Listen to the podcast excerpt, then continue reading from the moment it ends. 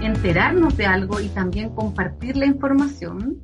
Lo otro, algo que quiero denominar como efecto bola de billar, ¿ya? Porque es como eh, uno, ¿cierto?, le da un golpe y a la, en el billar y las bolas se van para cualquier parte, tú ya no controlas, ¿ah? Aunque alguien podría pensar, un muy buen jugador o jugadora quizás sí lo controla. Pero mi idea de esto, a diferencia como de la bola de nieve que se va agrandando, por eso pensé en bola de billar, es que eh, tú puedes compartir una información a muchas personas simultáneamente y tú después ya no controlas lo que pasa con dicha información. ¿Ya? Y eh, en tercer lugar, eh, la trascendencia, entendía como el resultado o una consecuencia grave o muy importante de lo que hacemos.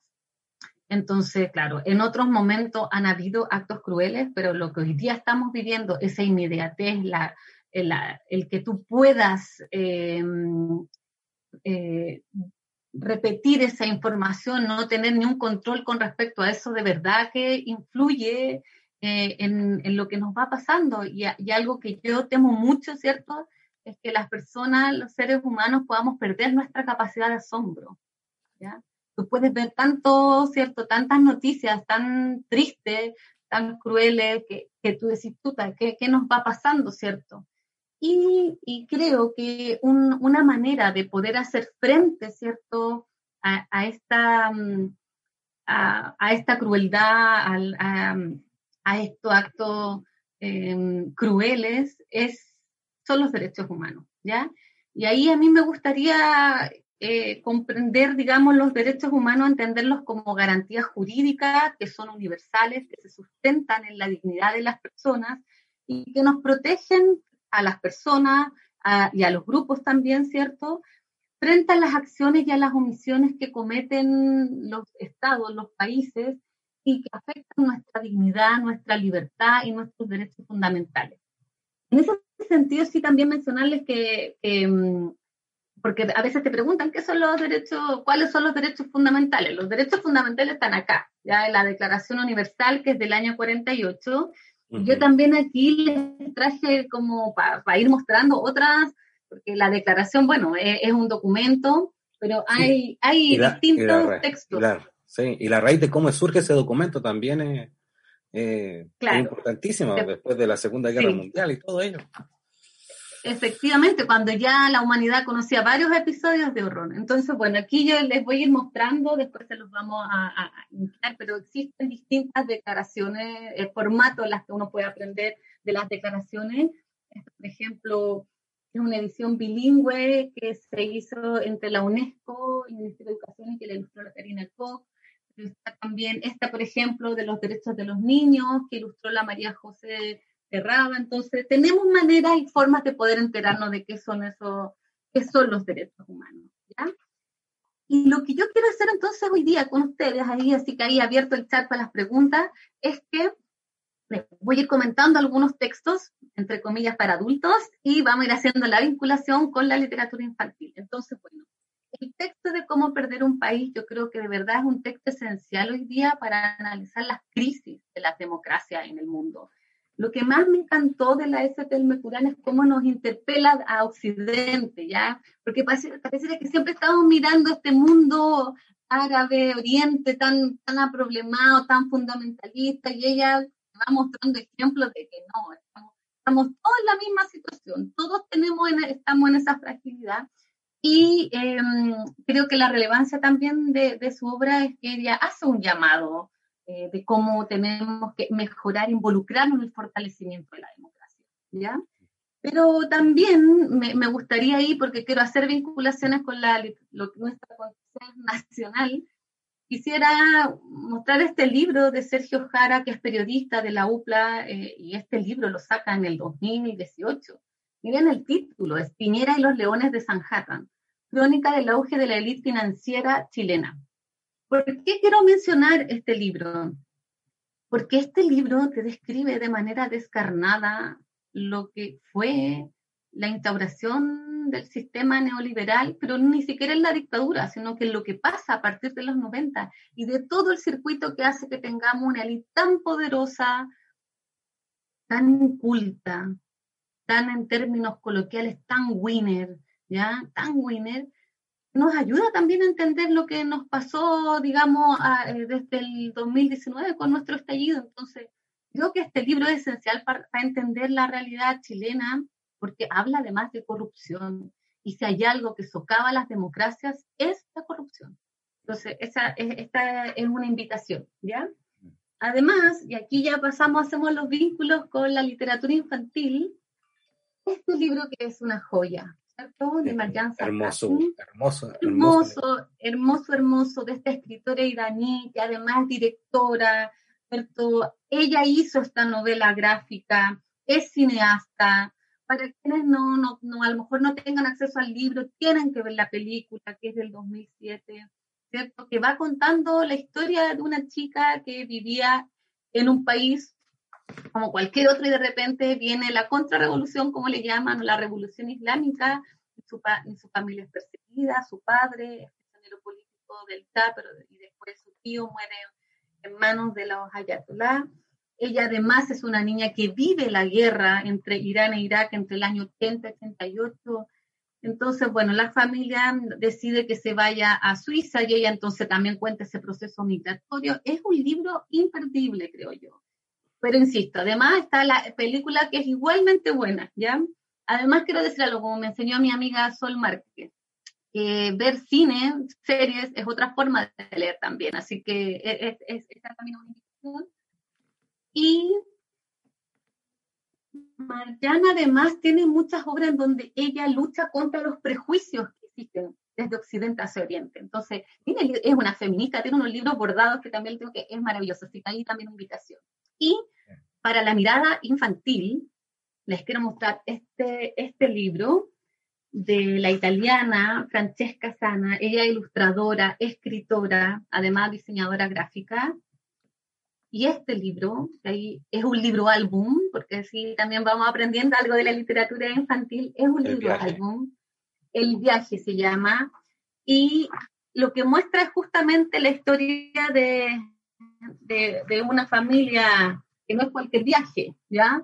Es una mm, es un viaje marcado por una situación que nunca se describe del todo, ¿ya? O sea, que es cualquier país, eso lo contiene reminiscencias y todo, pero uno va mostrando su vida anterior, digamos, y lo que pasa cuando comenzó la guerra, ¿ya?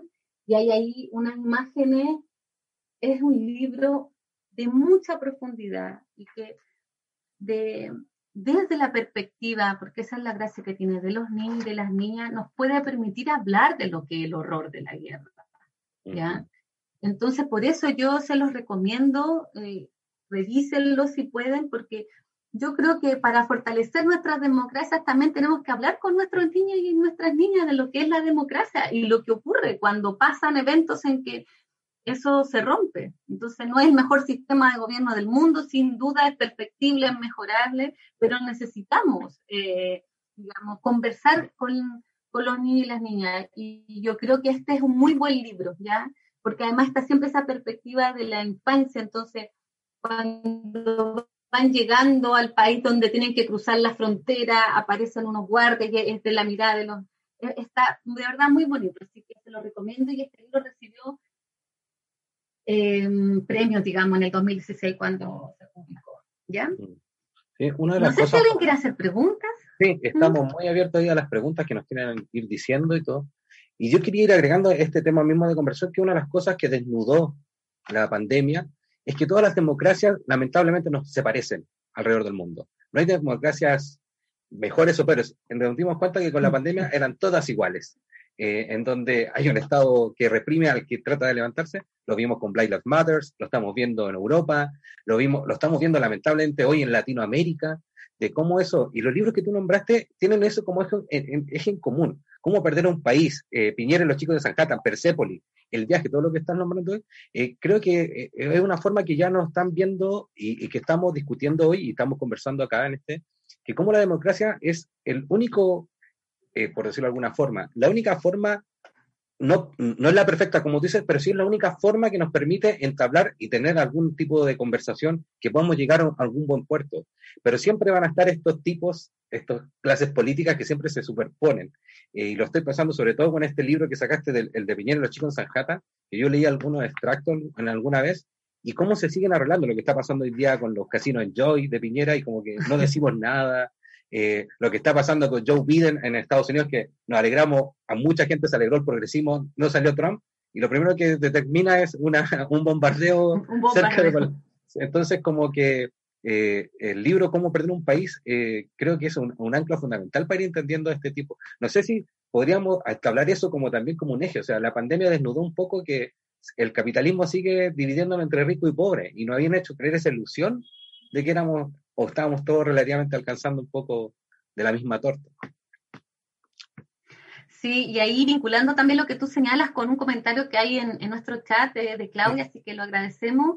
Sí, sin duda, la um, ese también hace una reivindicación de lo importante que pueden ser las líderes mujeres, y por eso yo hablaba de este activismo que además sabe que la transformación tiene que ser colectiva, tiene que haber un involucramiento de parte nuestra y ella además en el libro va relatando ah, y, comenta el actuar de otras mujeres en Turquía y en otras partes del mundo que han estado ayudando, ¿cierto?, a desenmascarar estos gobiernos autoritarios em, que hacen persecuciones. Entonces es bien, eh, eh, es súper interesante como por varios, por varios elementos, ¿ya?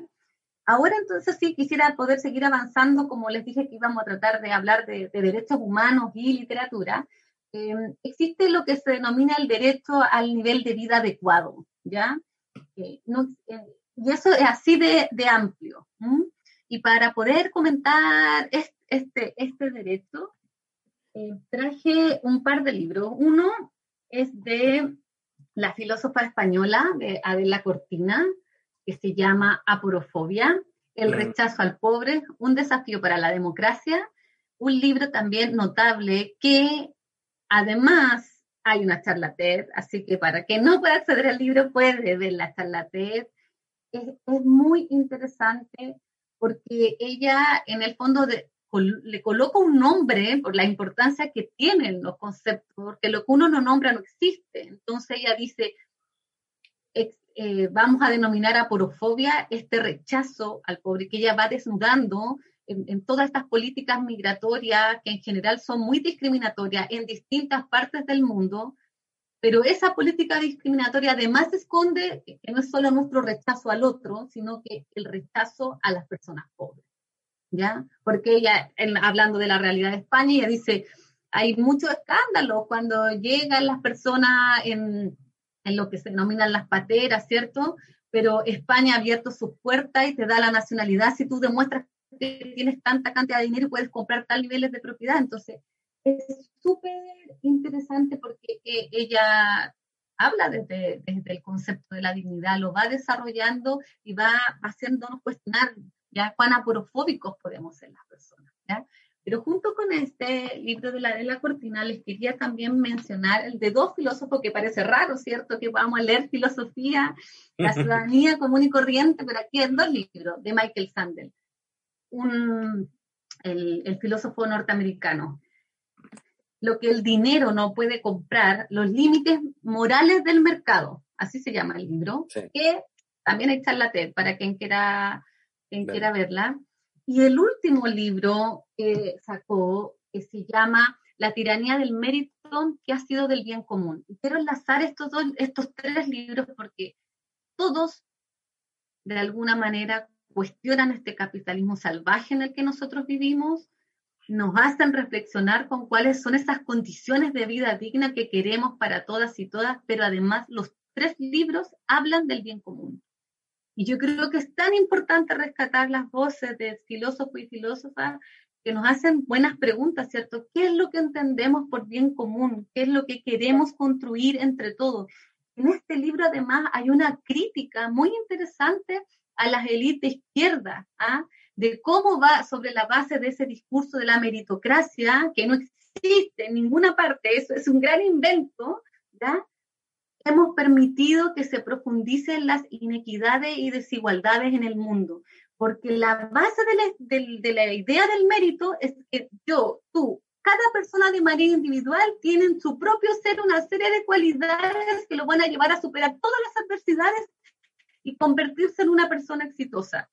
Pero cuando ese éxito no llega y me endeudo y él va contando lo que pasa en Estados Unidos, que la gente hoy día gana menos que hace 40 años, los sueldos están estancados hace 20, él dice, ¿qué es lo que le dice el discurso? Tú eres un fracasado. Tú, es tu responsabilidad no ser una persona exitosa. Y más aún, si no fuiste a la universidad, eres aún más fracasado. Eso explica tu, porque todo el discurso ha estado del mérito en que tú llegas a estudiar, eh, vas a la universidad y por lo tanto con eso tendrías garantizado, entre comillas, ganarse la vida bien. Entonces es súper interesante y de verdad les invito a revisar esos tres textos porque mm, nos ponen de nuevo a hablar del bien común. Y él, y él dice una cosa muy interesante, o sea, el bien común es lo que todos desde cualquiera de nuestros quehaceres podemos aportar y contribuir. Eso es sentirse parte de algo y contribuir al bien común. Sí, aquí en Chile. Terminar, digamos, ah, dale. Ah, sí, dale. Es que, quería terminar porque la, y la, la, vinculación con la literatura infantil, aquí les quiero mostrar un oh. silent book, ya que yo lo he descubierto muy de adulta, así que mm, se lo agradezco ahí a la Pático que me, que me enseñó. Este libro se llama Capital, es de Afonso Cruz. Él es un escritor, un realizador em, de animación portugués. Ha, ganado muchos premios y está editado por Patológico, que es una tremenda editorial. Y está buenísimo, de verdad, de verdad, porque esta es la historia de un chanchito, ¿ya? y van mostrando en Capital porque es un silent book. Entonces no hay nada, no hay nada escrito para que me, entiendan. Son solo ilustraciones geniales. Este libro fue premiado y va, ¿qué le va pasando a ese niño que le regalan un chanchito cuando pequeñito y cómo se va transformando ese chanchito y el niño, ¿ya? Entonces está muy interesante y, es, increíble. Por eso que lo, lo, menciono junto a estos otros libros que cuestionan además el, sistema capitalista. Maravilloso. Mira, Paloma, extraordinario. Aquí en Chile, en relación al libro de Lo que el dinero no puede comprar, hubo una franca y triste respuesta de Carlos Peña, eh, que no vale ni siquiera la pena intentar leer el libro original, que él tituló su libro Lo que el dinero sí puede comprar, y hace toda una alegoría del capitalismo, lo, publica, si no mal recuerdo, en agosto del 2019, eh, o sea, con un filósofo que tenía una brújula bien perdida. Eh, Valesca nos hace una pregunta a Paloma, que dice, en relación a la tiranía del mérito, ¿qué piensas del uso que se le hace a los éxitos por parte del PNL, de la programación neurolingüística? Eso que nos dicen que si tú lo puedes hacer, lo haces. ¿Ah? la verdad que quiero ser bien honesta y, desconozco lo, lo, de la programación neurolingüística. Entonces, o sea, sí sé, pero no como para dar un... Pero sí quiero decir que em, en relación al, al, éxito, es que el éxito tiene una representación social que es muy potente. Si yo les digo, eh, vamos a hacer una analogía bien terrible, ¿ah? Pero de los análisis políticos que se hacen sobre el triunfo de Piñera o el triunfo de Trump en Estados Unidos, es que justamente ellos eran la imagen de un hombre exitoso. Exacto. Un hombre exitoso que hace negocios, que la buena imagen se supone que dan empleos, que tienen mano dura, que nadie se mete con ellos, que ellos si tienen juicio los van a ganar. Eh, entonces, la idea del éxito yo creo que tiene una representación social que nos podríamos cuestionar, porque yo creo que si digo que una persona es exitosa, quizás hoy día con la pandemia se ha modificado, pero muy probablemente la gente se va a imaginar o lo va a asociar con alguien que tiene altos ingresos. Entonces, yo no quiero desconocer que eh, las personas tenemos capacidades de poder, y, yo, yo quisiera desde cierto sobre la base además de lo que conozco de los derechos humanos, que todas las personas pudiésemos explorar nuestras potencialidades y desarrollarlas. Pero la idea del éxito, así como nosotros la entendemos yo creo que va muy asociada a un, a un reconocimiento económico. Mm. Sí, exacto, sí, se ve. Creo que a lo mejor eso sí lo podríamos cuestionar. Yo en base, ahí Paloma es la experta en el tema. Eh, a mí me gusta mucho leer, yo por eso también estoy aquí en este conversatorio y voy a tratar de ir mediando lo siguiente en relación a lo mismo. Me encanta mucho leer. Y te podría recomendar un libro que se llama No basta con decir no, de la Noemi Klein, ¿ya? Y donde ella hace un análisis del, de, en particular un capítulo que se llama El éxito del capital. Y hace todo este análisis eh, que tú estás nombrando de cómo el capitalismo te hace tener ciertas perspectivas de éxito que finalmente no, no son los que todo, que son que es como lo que parte este, este conversatorio. ¿Cuándo nos volvimos tan crueles?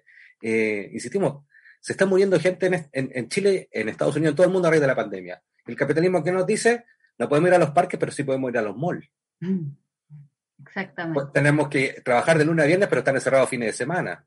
Entonces, esa cultura del éxito, como tú muy bien dices, Paloma, se, va se ha ido cuestionando. Y los programas, esto de autoayuda y de, y, de, la lógica que en base al mismo mérito siempre va a poder surgir, que nos vende un poco estos cursos de la autoayuda, van en esa misma línea. Es muy, es muy hijo sano el capitalismo, la programación neurolingüística, así como, como mera voluntad. Y hoy en día nos hemos dado cuenta que no es mera voluntad. Mira, y voy, quiero decir otra cosa, además, como en el discurso eh, está la lógica de eh, el empoderamiento, el emprendimiento, como que fuera algo solamente individual. Y yo creo que no sirve para nada si es solamente individual. Yo como mujer feminista, profesora, yo no logro empoderar a mi estudiante, eh, a lo mejor no he logrado transmitirle algo a, mi, a mis sobrinas, no sé, ¿de qué sirve? ¿De qué sirve si es algo, si es un desarrollo solo personal? Entonces, yo creo que también hay que hacer ese llamado a lo colectivo. Yo creo que es muy importante y por eso te quería mencionar es que nos ponen a hablar de nuevo del, bien común, ¿ya? Eh, que pareciera que es algo que está tan diluido, eh, que, no, que tenemos tantas señales de que lo tenemos muy deteriorado, pero hay poco compromiso en de verdad querer transformarlo eso. Eh, yo me acuerdo hace un par de tiempo atrás que escuché como unos estudios antes del estallido que le preguntaban a Chile como por la, a, la ciudadanía sobre su diagnóstico y la gente era muy certera en los problemas que teníamos como sociedad. Sin embargo, cuando le preguntaban, bueno, ¿qué está, está dispuesto a hacer para que eso mejore? La gente decía que no, que eso esperaba que lo hiciera en otro, pero que ella no podía porque tenía mucho que trabajar, tenía mucho que hacer. Entonces, yo creo que ahí tenemos que, volver, porque yo estoy convencida de que cada uno desde su lugar en el mundo que escogió puede contribuir a que esto sea mejor. Sí, maravilloso. Qué gran reflexión, Paloma. Estimada, por favor, estoy embobado con, todos los libros que estáis recomendando. Estoy así como. me va a faltar años para seguir leyendo. Bueno, vamos a, a, comentar ahora, ahora con respecto al derecho a la migración. Eh, en, rigor, en rigor, la Declaración Universal del año 48 no habla del derecho a migrar, no, no lo dice así. El artículo 13 habla de que todas las personas tienen derecho a circular libremente y a elegir su residencia en el territorio de un Estado y que toda persona tiene derecho a salir de cualquier país, incluso el propio, y a regresar a su país. esas son las palabras del año 48, ¿ya? Y aquí entonces les quiero comentar dos textos. Uno, una novela, una novela de una autora que a mí me encanta, que es la Chimamanda, ¿no? Sí, Aditi, y se llama Americana. Ella después explica en el libro por qué se llama Americana, ¿ya? Y es porque hay una burla a todos los nigerianos o nigerianas que se van a Estados Unidos o van a trabajar o a estudiar y después vuelven y hablan con el acento americano. ¿Ya? Entonces es muy gracioso y, bueno, esta es una novela de amor, además, ¿ya? O sea, es la historia de Ifelmu, una chica nigeriana en una escuela de clase de media, que tiene su pololo, y están, todos quieren irse a estudiar afuera, pero su pololo es el que más quiere irse a estudiar, pero cuando postulan a las becas, la que se la gana es ella. Entonces, ella parte a Estados Unidos y ahí comienza el relato de su migración. Entonces, es muy entretenido, es muy, es muy profundo también. Em, si se fijan en, la, esta portada, además hay un, tema con su pelo, porque ella dice que eh, va contando el personaje que no, no se imaginaba que podían haber tantos productos para el pelo y eso solo lo descubre en los supermercados en Estados Unidos, algo que a mí también me pasó, yo no lo podía creer cuando tengo la oportunidad de estar en Estados Unidos como en el 2003 y entrar al supermercado y habían tres pasillos de producto para el pelo de personas afro y por eso que tú ves además muchas personas quedando, perdiendo su cabello a temprana edad, digamos, porque son unos químicos súper fuertes para alisar el pelo, en el fondo, que no sea afro el pelo. ¿ya? Sí, bueno, increíble. Este libro, esta novela es muy entretenida y habla sobre la migración, la migración va y vuelve, pero además no es solo ella, hay otros personajes que también migran y van contando su experiencia en amigos de ella en, otras partes del mundo. Pero su relato más profundo, la ironía, como porque se burla bastante de la sociedad norteamericana, es bueno, es la experiencia de ella estudiando en Estados Unidos. extraordinario ese libro, Paloma, en, en, relación a, a, que el libro está contado desde el personaje principal que tiene un blog y ella va contando todas las experiencias que va viviendo y, lo retrata en ese blog y, eso es lo que une la novela un poco. Eh, si la gente quiere leer algo y, quiere eh, estar atrapado en una lectura, Americana es una recomendación muy certera y que permite abordar todos esos temas que tú dices. Estoy recordando lo de la peluquería, cuando ella tiene que ir a la peluquería y, y no, no, podía entender cómo había peluquerías para negros y peluquerías para blancos. Eso como que no, es, muy, es, muy, es muy entretenido y habla eso sobre la migración, las experiencias de discriminación, también ahí vinculándolo con lo que señala la Marianza Trapi, esta, esa mirada que hay en, en, Occidente o en el norte con respecto a los del sur. Ah, ella cuenta ahí lo, lo, lo, que le pasa cuando le preguntan qué música escucha y ella escuchaba, no sé, cualquier cantante gringa igual, entonces es bien, es bien muy entretenido. Sí. Y desde la mirada de los niños y de las niñas, eh, quise traer este, este texto que es de la escritora chilena María José Ferrada, que además tiene las ilustraciones de Francisca Yáñez, que se llama Otro País. ¿Ya? Y otro país nos cuenta entonces la historia desde la mirada de los niños y las niñas, de lo que es llegar, entonces es, habla sobre los niños y las niñas migrantes. Entonces es muy, es muy bonito, em, profundo. Yo creo que siempre eh, es importante, por eso les digo que todos estos tópicos los tenemos, los tenemos que trabajar y a veces un libro, este que también es un libro álbum, eh, nos, nos interpela, ¿cierto? La realidad, como si en el otro habla de un adolescente que migra y es una novela, bueno, aquí uno hay ciertos pasajes del texto Mm, que, te, hacen colocar este ejercicio de empatía, de ponerse en el lugar del niño la niña que llega. Por ejemplo, en una de las páginas están ahí, miren si, lo pueden ver, ¿cierto? Están unos chicos cuchicheando así, y dice, bueno, también el idioma suena raro, pero se entiende. Entonces, es, es muy, creo que es una bonita invitación para quienes además trabajan los temas de migración de cómo ir acercando esta conversación a las niñas y a los niños. Muchas gracias. Les recordamos a toda la gente que está conectada, que a la gente que se inscribió en la charla, por eso inscríbanse ahí en la página de Bibliotán si les interesa estos tipos de temas y todas las otras actividades que tenemos. A la gente inscrita les va a llegar después un resumen con todas las recomendaciones que nos está haciendo Paloma en este conversatorio. Así que para ahí estén atentos y también están anotando. Y para la gente de Facebook, ahí bien atentos. Y en relación a lo mismo, como esto que está diciendo Paloma, que los libros nos interpelan y que nos cuestionan, nos llega una pregunta desde Facebook, desde Cocorococ Editoras, que nos preguntan, ¿cuál es el libro que cambió tu vida, Paloma? Uy, el libro que cambió mi vida. Es que han sido muchos, muchos, pero voy a nombrar uno que para mí ha sido muy importante desde el feminismo, que se llama El Cádiz y la Espada, de Rian Eisler. Ella es una antropóloga. Ese libro se lo regalaron a mi papá para un cumpleaños. Yo debo haber tenido como 16 años y me lo leí.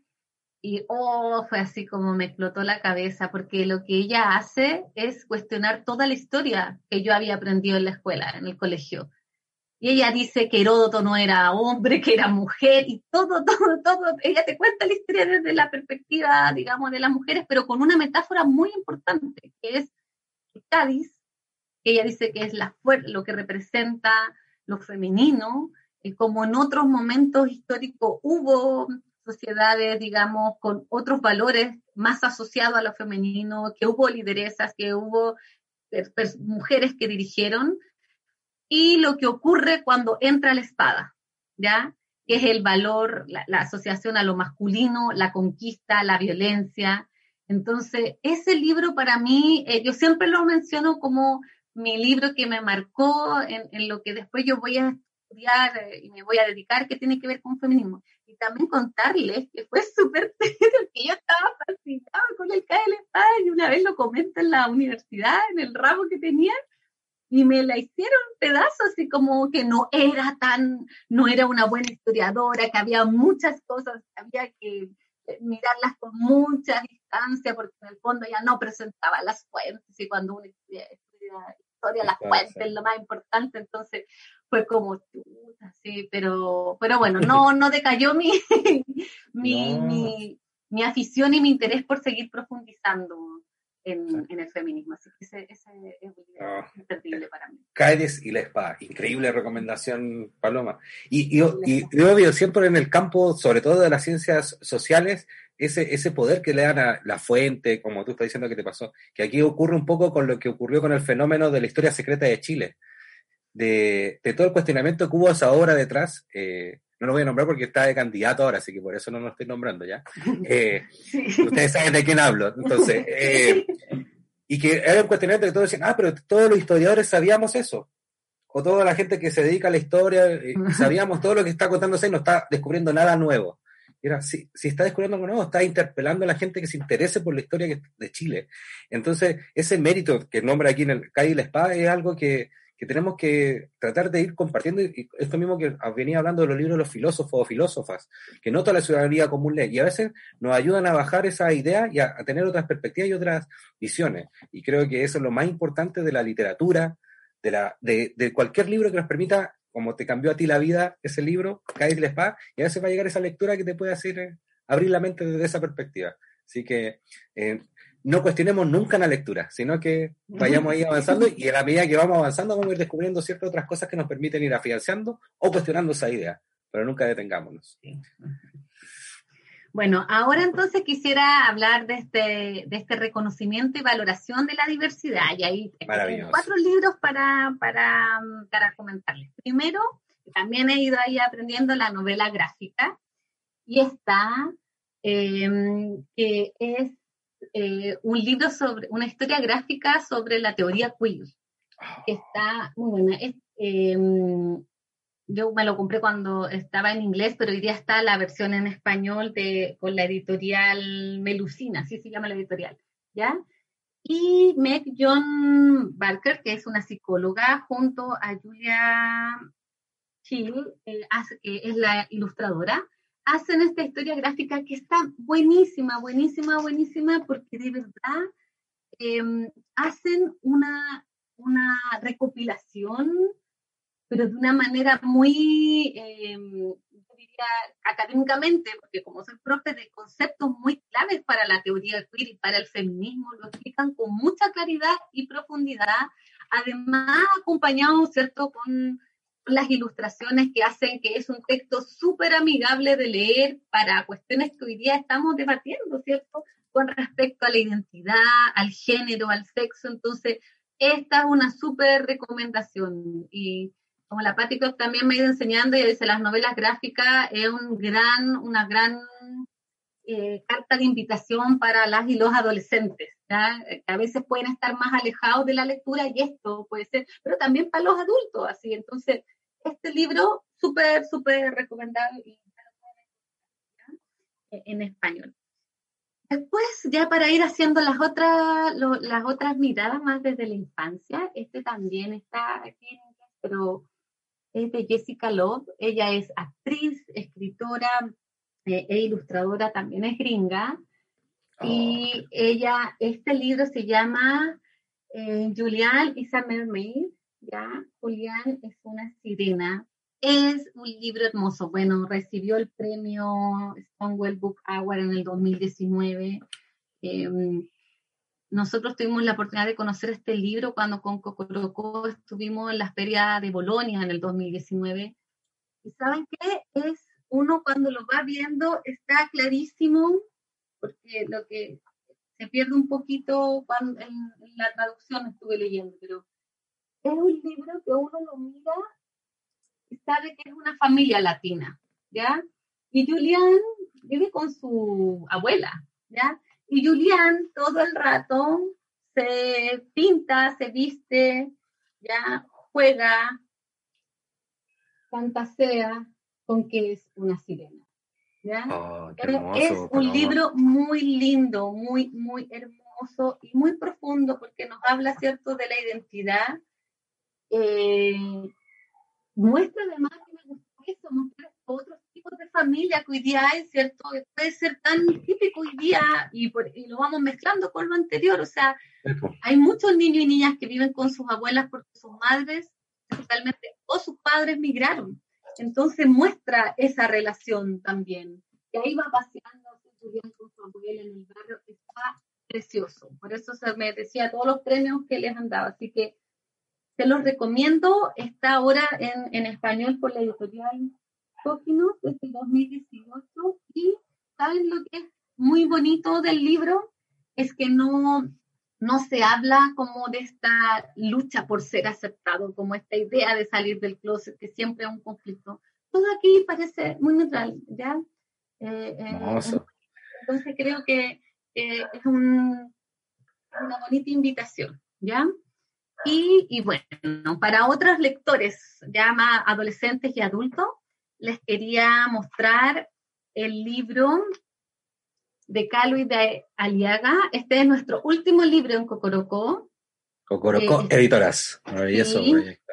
Luis de Aliaga es una escritora peruana y en este libro ella relata su experiencia de ser una mujer lesbiana en el Perú de los 90 y todos los capítulos ella va relatando eh, la reflexión sobre episodios que le pasaron y hay unos que son tristes, hay experiencias, ¿cierto?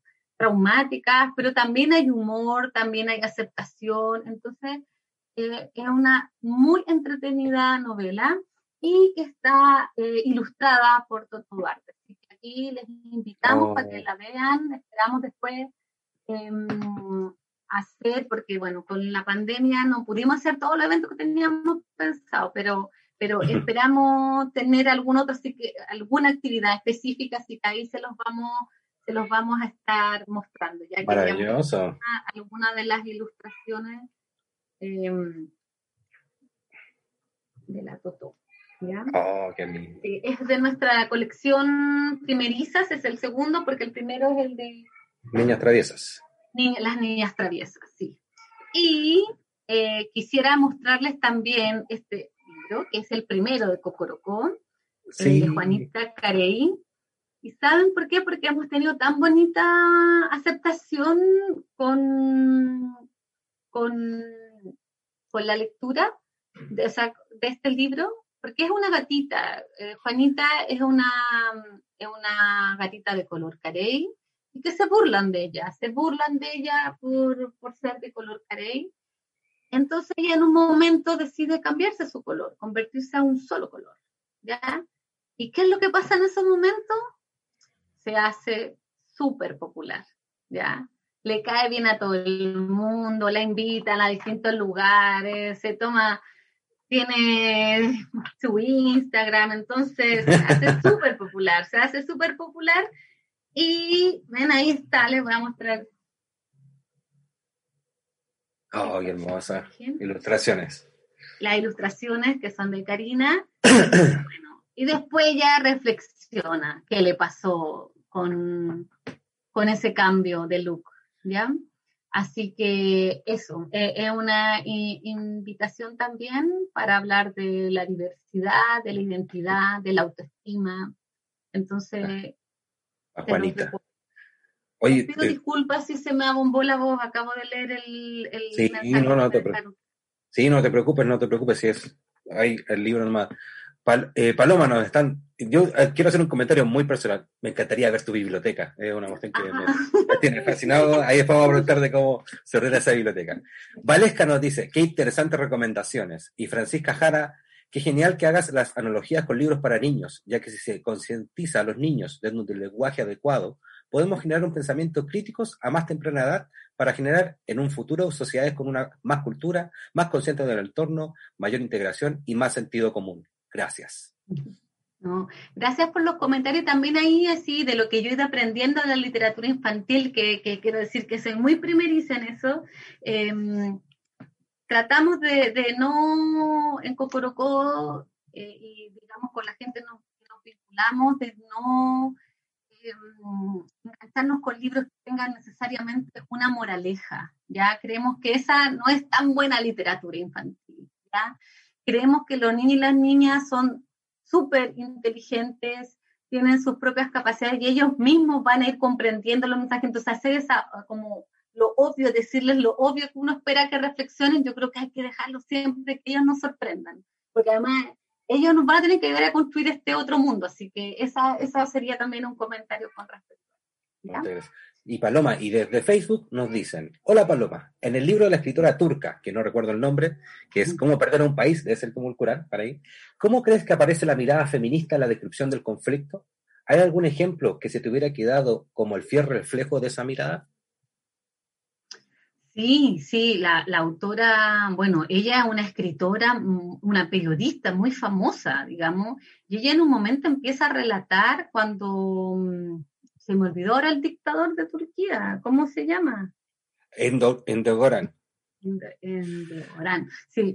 Em, eh, comienzan a hacer persecución de las, eh, de los distintos, de las distintas personas activistas pero ella además va demostrando cómo eso pasa por desacreditarlos en lo público y en especial relata la historia de una de sus amigas que era una mujer muy conocida y digamos activista que finalmente se tiene que ir del país y a ella, ella demuestra que la destrozan en las redes sociales a base de mentiras, porque esa es una de las maneras de perder un país, ¿cierto? Dejar que las fake news circulen, circulen y a uno no, no le pase nada con eso, o, o, o, frases muy crueles que tampoco no hagamos nada.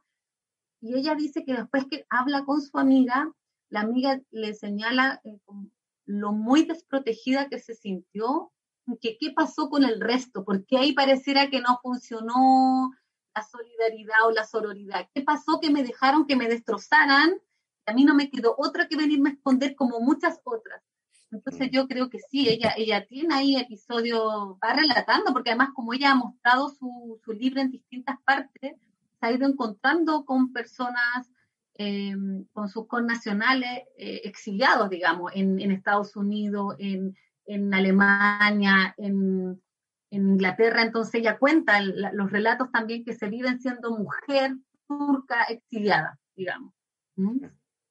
Es terrible. lo más terrible de ese libro, eh, para que no le hagamos un spoiler, lo vayan a buscar, lo encuentren, lo compren, es que sigue siendo el mismo dictador presidente. No, no ha cambiado el gobierno y ella lo denunció hace más de tres años. Eh, ojo, sí. Ah. Para mí, tú decías eso, para mí no, o sea, eso es lo terrible para la realidad turca, lo que ella, para mí es terrible para nosotros como el resto de la humanidad, es que ella en cada capítulo va demostrando cómo se puede perder un país, entre eso decir pura mentira, entre eso permitir la crueldad, entre eso eh, alterar las elecciones, ¿cierto? Ya va, va, va señalando, pero ella dice, esto no es solo el problema de Turquía, y ella dice, miren lo que les pasó a Inglaterra con el Brexit, miren lo que le pasa a los gringos con Trump. Entonces dice, aquí no, no es somos estos pobres, eh, es cierto, árabes que de nuevo tienen, están con el conflicto. Ella dice, somos todos. La democracia es así de frágil y por eso que necesitamos fortalecerla. Exacto. Ahí la perspectiva de las mujeres y del feminismo puede ser un aporte. Ya no podemos seguir haciendo eh, las cosas igual que antes. Sí. Pues. Eh, Paloma, antes de, continuar en el último, el último punto, eh, Sebastián Santander nos dejó una pregunta y después un comentario de Facebook. Voy primero con el comentario de Facebook. Dice, con mi hija Connie amamos a Juanita Carey. Su mensaje es de aceptación a la diferencia. Eh, Tania ah. Mella nos dejó ese mensaje. Sí, saludo a ella. Ah, qué bueno que le encanta Juanita Carey.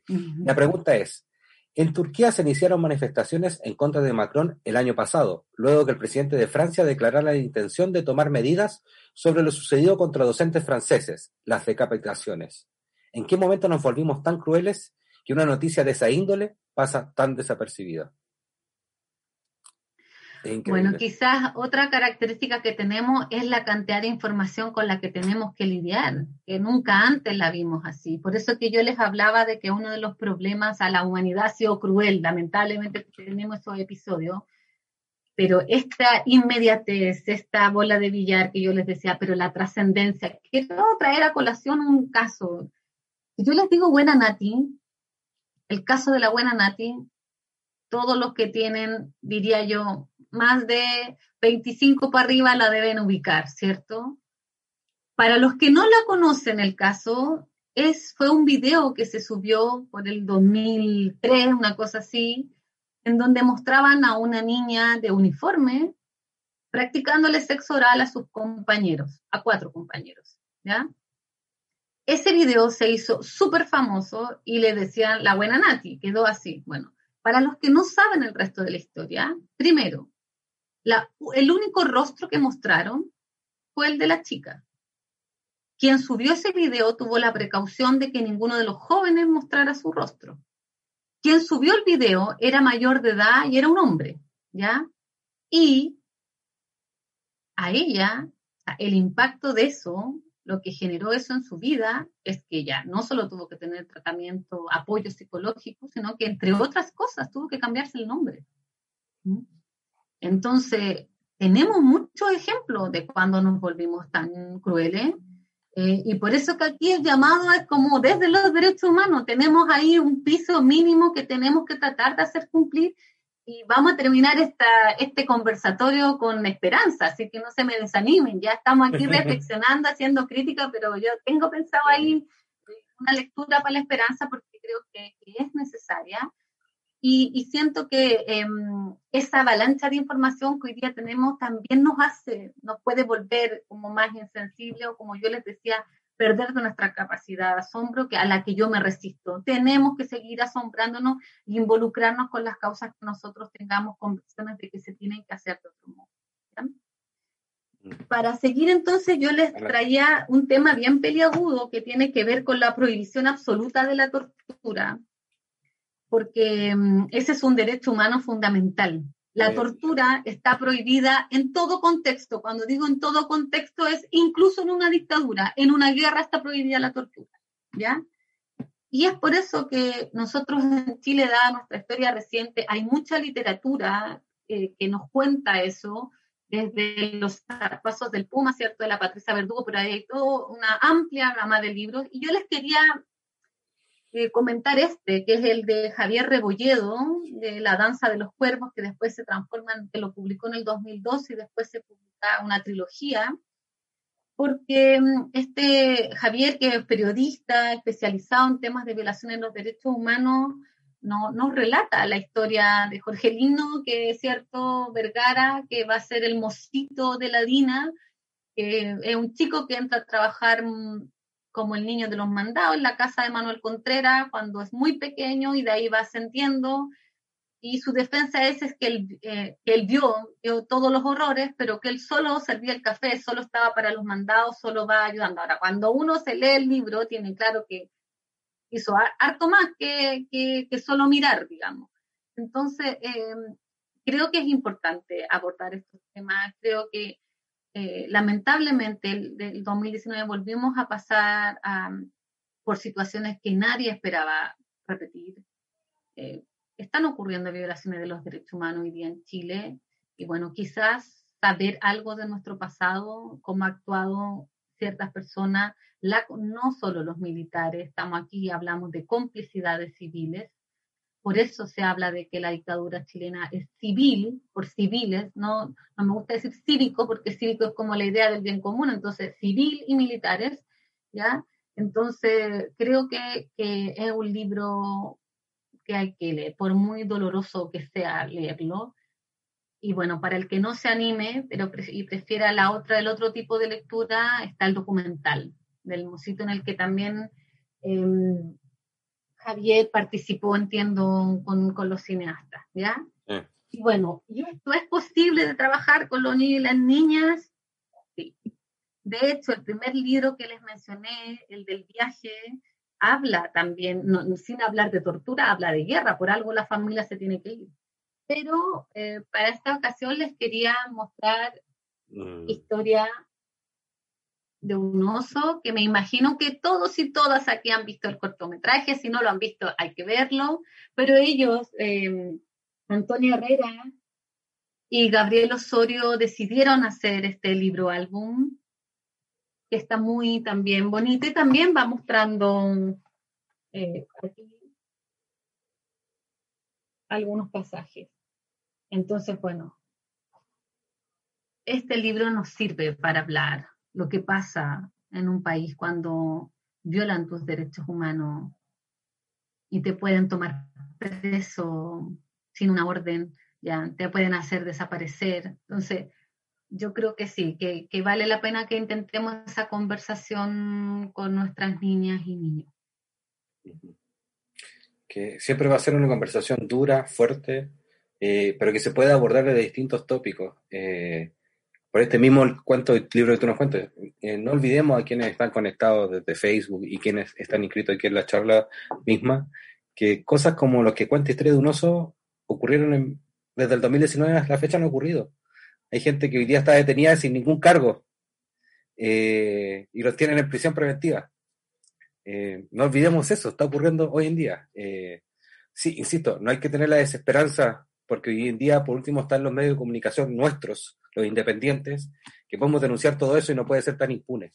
Eh, pero estamos ahí tirando por un lado. Eh, qué increíble poder, y como me sumo a los comentarios que han dicho muchas personas, eh, increíble la ligación que está haciendo entre literatura para adultos, que siempre se dice como y literatura infantil, pero que es, es un cruce, es literatura que se puede leer de los 0 a los 99 años, siempre, y que nos va a dejar esa, esa esa historia de un oso que lamentablemente fue durante el gobierno de, de, Piñera, y recuerdo a Chatwin celebrando eso, eh, y era como, oye, care, palo. Era un poquito de pudor, sí. Exacto, fuiste cómplice de, lo, de, exacto, de por qué salió la historia del oso.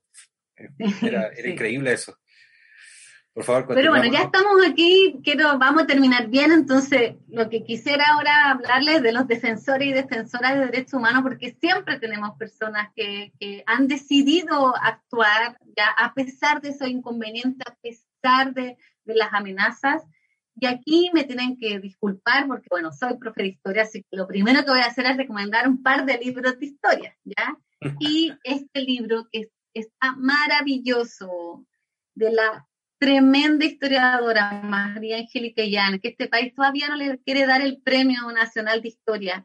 Ella es especialista en historia de los movimientos populares, de la transformación del Estado y de la historia de las mujeres. Ella, ella, es una de las gran exponentes de lo que se denomina hoy día nueva historia social. Por favor, lean este libro, porque además ella hace aquí algo notable, que es contar la historia de Chile del siglo XX desde pequeñas historias de mujeres. Entonces, a raíz de una historia, un relato de vida, ella hace eso que es muy difícil, un relato de vida, o sea, una biografía, ella la vincula con la historia nacional. Entonces puede estar hablando de una trabajadora textil con nombre y apellido que refleja lo que fueran las trabajadoras textiles en Chile entre los años 40 y 60. Entonces, además, la pluma de la María Angélica Yáñez es notable. Uno no sabe si está leyendo historia o si está leyendo un, una novela o un poema. E, ella escribe precioso. Y además tiene la, la, la, grandeza de que cada uno de los capítulos ella cita a la Violeta Parra. ¿ya? O sea, van con una... La introducción es una estrofa de algunas de las canciones que nos dejó Violeta. Así que, porfa, a los que les gusta la historia, quieren aprender de esa otra historia, no la que mayormente aprendimos en la escuela, ¿ya? Nuestra historia violeta, feminismo social y vida de mujeres en el siglo XX, una revolución permanente. Y porque además la quiero destacar. Ella hoy día trabaja en la Universidad Austral. Hay que decir que en el año 74 la católica no le quiso dar el título, ¿ya? Porque ella era persona no grata. Entonces se lo negaron las cosas de la vida. Después ya su doctorado en historia lo hace en la, católica, ¿ya? Y en el 2019 la universidad la premió, la, la, Austral de Chile, con el premio Jorge Millas. Así que un imperdible.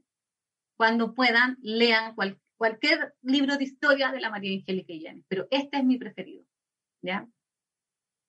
Y un libro de historia, entonces ahí muestra mujeres luchadoras, y ahora les voy a mostrar esto que es una joya. Hair Story. Hacen el, juego de la palabra de history, ¿cierto? O sea, history en inglés con mayúscula masculina se la juegan con Her Story y lo, um, lo escribe en este libro la María Bastardos Hernández, eh, escritora e historiadora del arte española, junto con Nano Segura, que también es historiador, especialista en temas de género y crítico cinematográfico y cultural. Además, el texto está ilustrado por Cristina Daura, que es una ilustradora catalana. Les voy a mostrar algunos pasajes porque ¿cuál es la gracia? Es una historia ilustrada de mujeres, ¿ya? Pero no es cualquier historia, o sea, es de la perspectiva de las mujeres, entonces van a aparecer muchos personajes que muchos de nosotros quizás no conocíamos, pero además ellas se la jugaron por tratar, reconociendo que existen múltiples perspectivas, que hay muchos feminismos, ¿ya? Ellas intentan dar una mirada global. Entonces no es la historia de las mujeres de Occidente, ¿ya? No. Aquí hay, hay vinculaciones con los otros espacios culturales es también, también podría alguien decir, es una novela gráfica, es una historia gráfica de las mujeres. Entonces, eh, van, van haciendo referencia a hitos, por eso que de repente tenemos no una línea de tiempo tradicional, si se fijan. Hay, hay, hay fechas para, para diferentes países con unas breves explicaciones. Está muy, muy interesante, así que te los recomiendo, porque además yo siempre digo a los adultos nos encantan esto que decimos para que los cabros chicos aprendan, que se lean una. Entonces, bueno, aquí porfa, porfa, no se le olvide esta, el Hair Story. Y para terminar, para que ahí después, si quieren, se animan a hacer más preguntas, quiero finalizar con un libro que sería un libro informativo de la Vinca Jackson, que ella es psicóloga, escritora, especialista en temas de abuso sexual infantil y ética del cuidado, es una de las mujeres detrás de la ley de la imprescriptibilidad de los delitos sexuales en Chile, una mujer extraordinaria, profesora en Estados Unidos, quien hace este libro que se llama Todos Juntos, con el arroba, ¿cierto? Queriendo eh, dar cuenta de esa diversidad y es un libro informativo porque nos cuenta pequeñas biografías de chicos y chicas activistas en el mundo, de distintas partes del mundo que hacen distintas acciones para mejorarlo. Entonces, nosotros podemos aprender de mm, Omaya Aratoro y Naomi Stay, que eran de Santiago, del Liceo 1, pero también podemos aprender de Rick Carturere, que es de la tribu Masai, es un libro muy lindo, muy lindo, y lo que hace es un libro informativo, nos cuentan quiénes son, qué fue lo que les llevó a ser activistas y cuál es la acción en la que están comprometidos. Es un libro para, para compartir con su niño y niñas, para enterarse. Aprendí cosas que no sabía de este libro, esa es la gracia de los libros informativos. Entre estas, que así como existe esta, que es la oficial, la Convención de los Derechos del Niño, que así funciona en español la traducción, pero está hoy día la, la, la, Declaración de las Niñas, ¿ya? Y fue hecha en el 2013 por niñas, más de 500 niñas de más de 14 países, así que uno también la puede conocer.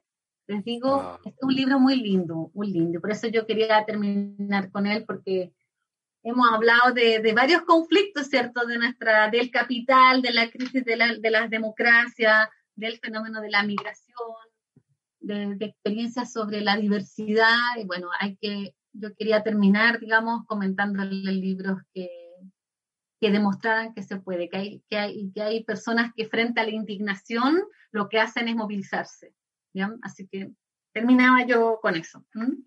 Oh, Paloma, qué increíble. Eh, yo creo que nadie se dio cuenta que pasó una hora cinco minutos. Eh, yo, es más, tengo pena de que no tengáis más libros que recomendarnos, porque el nexo fue extraordinario. Eh, pasaste por todos los tópicos que se habían conversado y habían, se habían visto, y, y, y fue extra, derechamente, de verdad, estoy casi sin palabras al, al escuchar tu, tu conversatorio en torno a derecho humano y literatura y este cuando nos volvimos tan crueles y cómo terminamos hoy en día reivindicando una palabra que nos quieren hacer creer que es mala, que es ser activista. Y ser activista no es eh, algo que no, que de lo que haya que sentirse avergonzada o avergonzado. El activismo es lo que moviliza al mundo, el activismo es lo que permitió que hoy en día, el día 10 y 11 de abril, estemos prontos a votar a nuevos constituyentes que para redactar una nueva constitución y echar abajo toda esa herencia en papel al menos de la dictadura eh, y que no quieren soltarla por ningún motivo. Eh, increíble eh, terminar con esa reivindicación. Les abro la palabra a todos quienes y a todas quienes están conectadas en estos momentos a nuestro Zoom, que se inscribieron en este conversatorio, a que quieran hacerle la pregunta que deseen a, a Paloma, eh, si quieren me pueden escribir por interno, a mí ahí pueden mandar mensajes directos si les da vergüenza hacerla y ahí nos podemos hacer un poco más. Eh, pero yo tengo muchas preguntas, pero no quiero acabar el conversatorio. Eh, de verdad, Paloma, extraordinario, extraordinario, extraordinario. Agradecerte enormemente que hayas aceptado esta invitación de Bibliotal a poder ser el quien da puntapié inicial a este ciclo.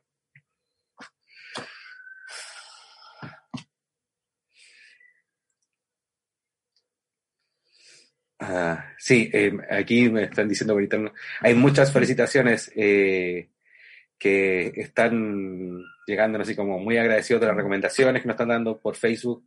Eh, así que anímense. Yo, yo quería partir en, Paloma, primero que nada, voy a hacer una pregunta yo para, ah, ahí, que se vayan animando. Cuando tú, cuando tú vas construyendo esta este lógica de derecho humano y literatura, ¿hay algún libro que te, te un poco pareció la pregunta que colocó Editoras, pero algún libro te tuve decir, este libro deberían leerlo todas y todos. Y quiero hacerlo, ligarlo con lo que va a pasar el día 11 de abril. ¿Tú crees que hay un, libro que no se, que tienen que leer todos los constituyentes y, quienes se presenten como mm. candidatos? Así como ah. este libro. O sea, me encantaría que todos nuestros gobernantes se leído todos los libros que recomendé primero, ¿no? Ya.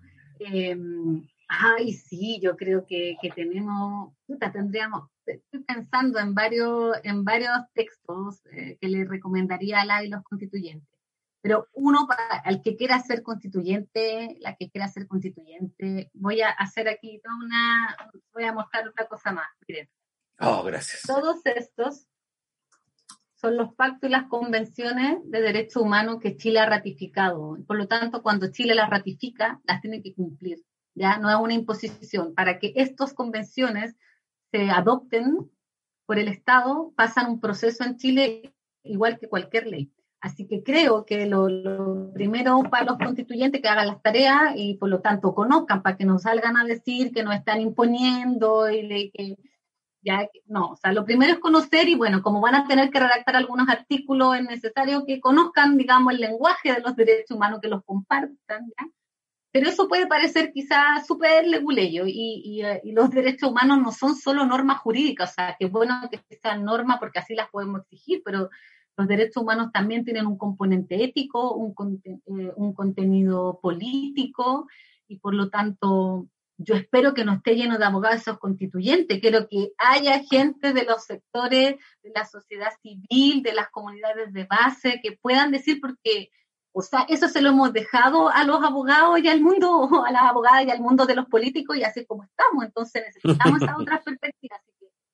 Y para eso, entonces, voy a recomendar un libro de un autor que a mí me gusta muchísimo, que es Saramago, José Saramago. Les dedico a todas nuestras y nuestros próximos constituyentes ensayo sobre la lucidez. Una extraordinaria recomendación. Sí. Oye, eh, increíble eh, ese ensayo, sí. Eh, y todos pensaban ensayo sobre la más con eso, pero el ensayo sobre la lucidez es. Uy, qué gran recomendación para las, las y los posibles constituyentes. Paloma, también tengo, tengo aquí me dejan una pregunta también. ¿Nos podrías decir que, mira, y es súper clave que terminaste reivindicando el activismo, a los activistas, a quienes se dedican a, a esta promoción de derechos humanos? Y hoy en día nombrar tres o cinco claves cotidianas en donde cada una y uno de nosotros puede hacer para preservar o cuidar los derechos humanos en nuestra vida diaria. ¿Cómo podríamos?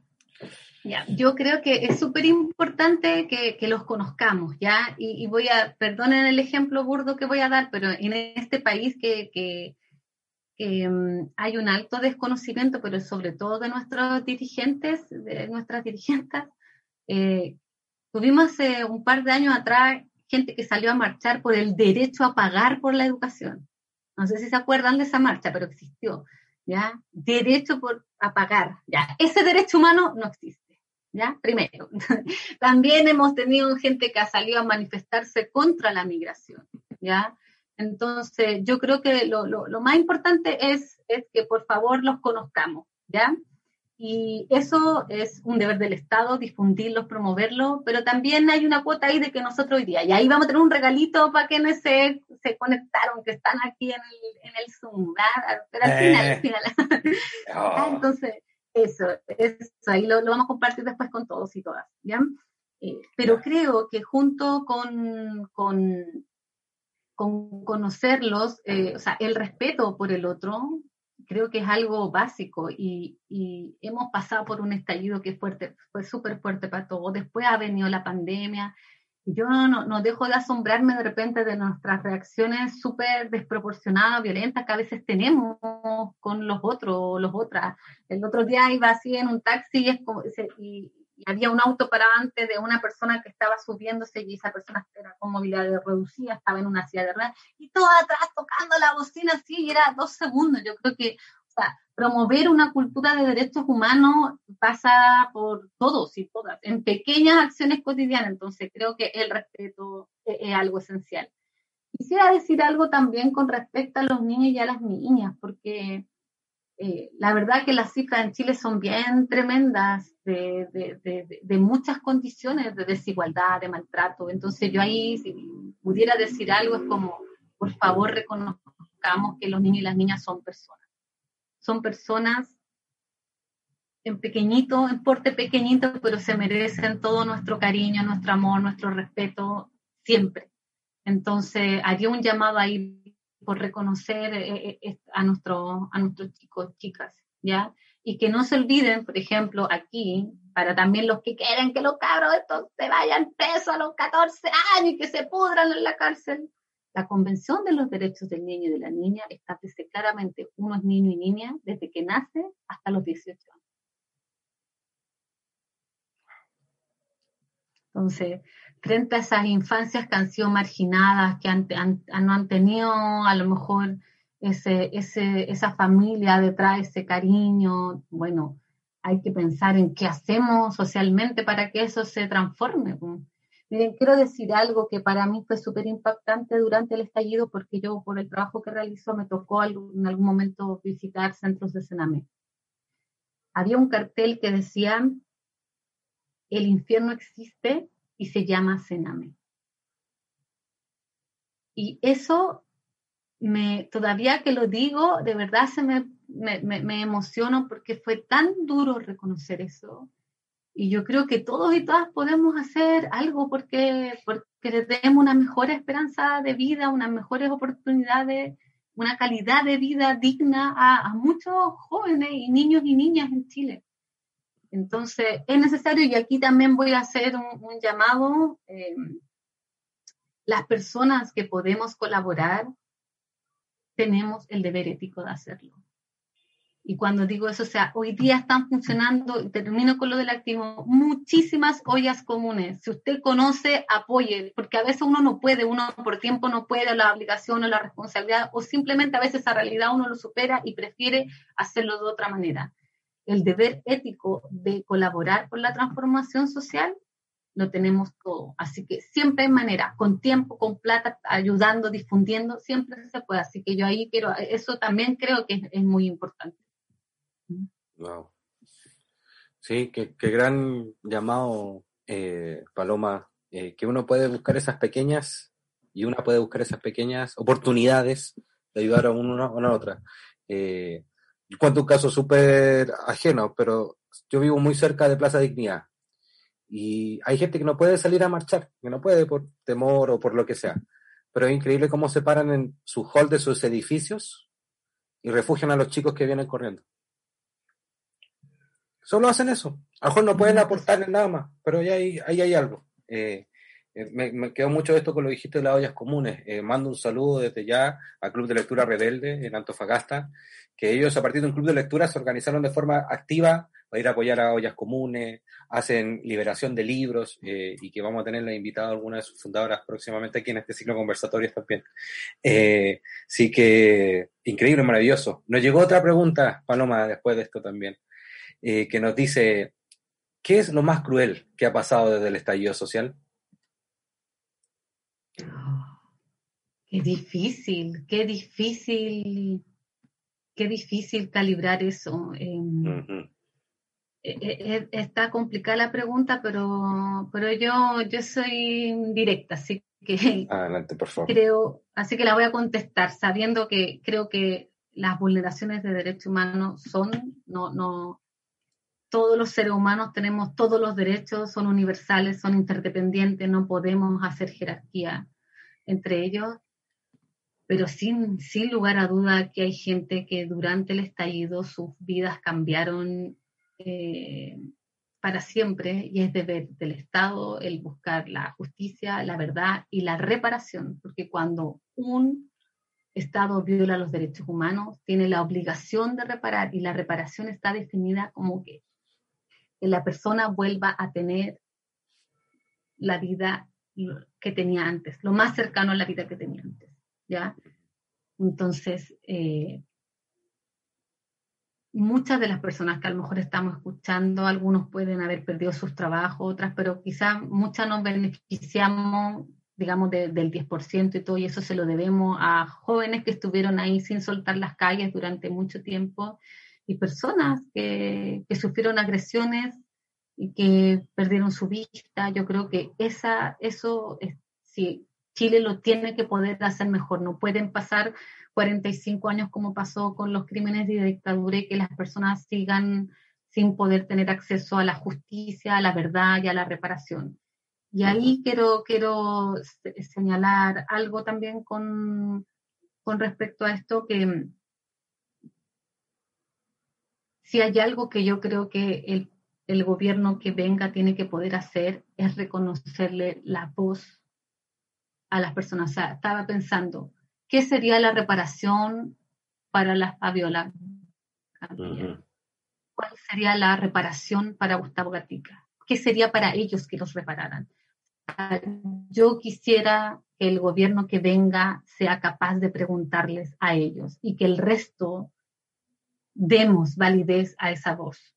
Ya, o sea, que podamos reconocer que las personas que son víctimas de violaciones de derechos humanos tienen que poder decir y exigir cómo esperan que este país repare eh, lo que se realizó.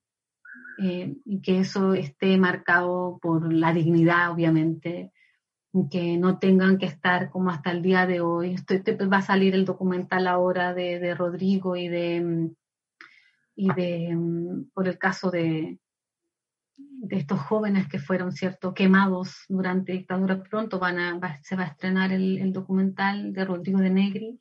Entonces uno dice, esa aberración esperamos no volver a pedirla. Entonces la impunidad es algo que no podemos permitir que no ocurra y no hemos demorado tanto en que este país se atreva a ir sanando lo que nos ha ocurrido. Por eso yo en esta conversación hoy día no podía no hablar del tema de la tortura, de la memoria, no podía esquivar eso. Por eso que creo que necesitamos, necesitamos conversar de eso. Eh, tenemos que poder exigir que eh, esas voces sean reconocidas y que se haga lo que esas personas consideran que es digno. Oh, qué, increíble y, bella reflexión, Paloma. Exacto. Eh, yo estaba pensando muy a la rápida y, también abrimos la conversación a la gente que está conectada tanto en Facebook como que está acá, a que quieran hacer alguna otra pregunta. Eh, lo vergonzoso que es que Blumen se presente como candidato constituyente. Lo vergonzoso que es que el ex ministro de Hacienda se haya dado cuenta que Chile es caro y quiera ser presidente ahora. Ojalá haya tenido, ojalá tenga la oportunidad de tener algún cargo de poder donde pueda cambiar eso. Eh, no olvidemos que él celebraba eh, cuando se rechazó el primer retiro de, del 10% yo creo que eh, esto que tú estás diciendo ahora eh, es increíble cómo se nos puede pasar por obvio a veces que lo más cruel que está pasando después del estallido es eso, que no haya olvido ni perdón, que no pasen 35 años como pasó en la dictadura. eh, para que, la, eh, que haya justicia. Y justicia entendía no como la revancha, sino como que sé que, si, que, no, que no quede impune ninguno de los crímenes que tú nombraste. Gustavo Catica, el, el de Francisca Capillay, el de el chico que mataron los Paco, ahora en, Pucón, cerca de Pucón, disculpa que no recuerdo el nombre, Francisco, creo que era el nombre también, que no queden impunes, que no quede impune el, el, chico que votaron al río Mapoche, que no, que no haya impunidad, estamos cansados de impunidad. Eh, y, y, creo que eso es un llamado que hoy día vamos a estar todos esos activistas y, y eh, que estamos desde ese lado a que no se olvide. Iba a decir algo, Paloma. Sí, que, que en relación a, a, lo que pasó en el estallido, les quiero recomendar un sitio que es de mi gran amiga Patti Rivera, que se llama AMA, Archivo de Memoria Audiovisual. Por favor, véanlo, porque ahí están los relatos de muchas de las personas víctimas del estallido social y además esa, está una breve entrevista, hay un video y están georreferenciados.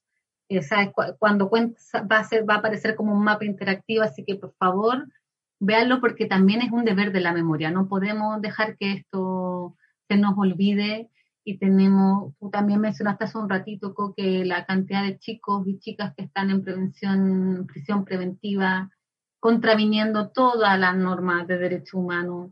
Tenemos ahí mucho que hacer y a veces, como yo les decía, si uno no lo puede hacer directamente, puede colaborar que otros que lo están haciendo cuenten con los recursos para ello. Así que por eso el deber ético de, colaborar y la solidaridad, que es un valor importante, súper importante. Yo quisiera que nuestro sistema de pensiones se basara en ese principio, ¿ah? el principio de la solidaridad.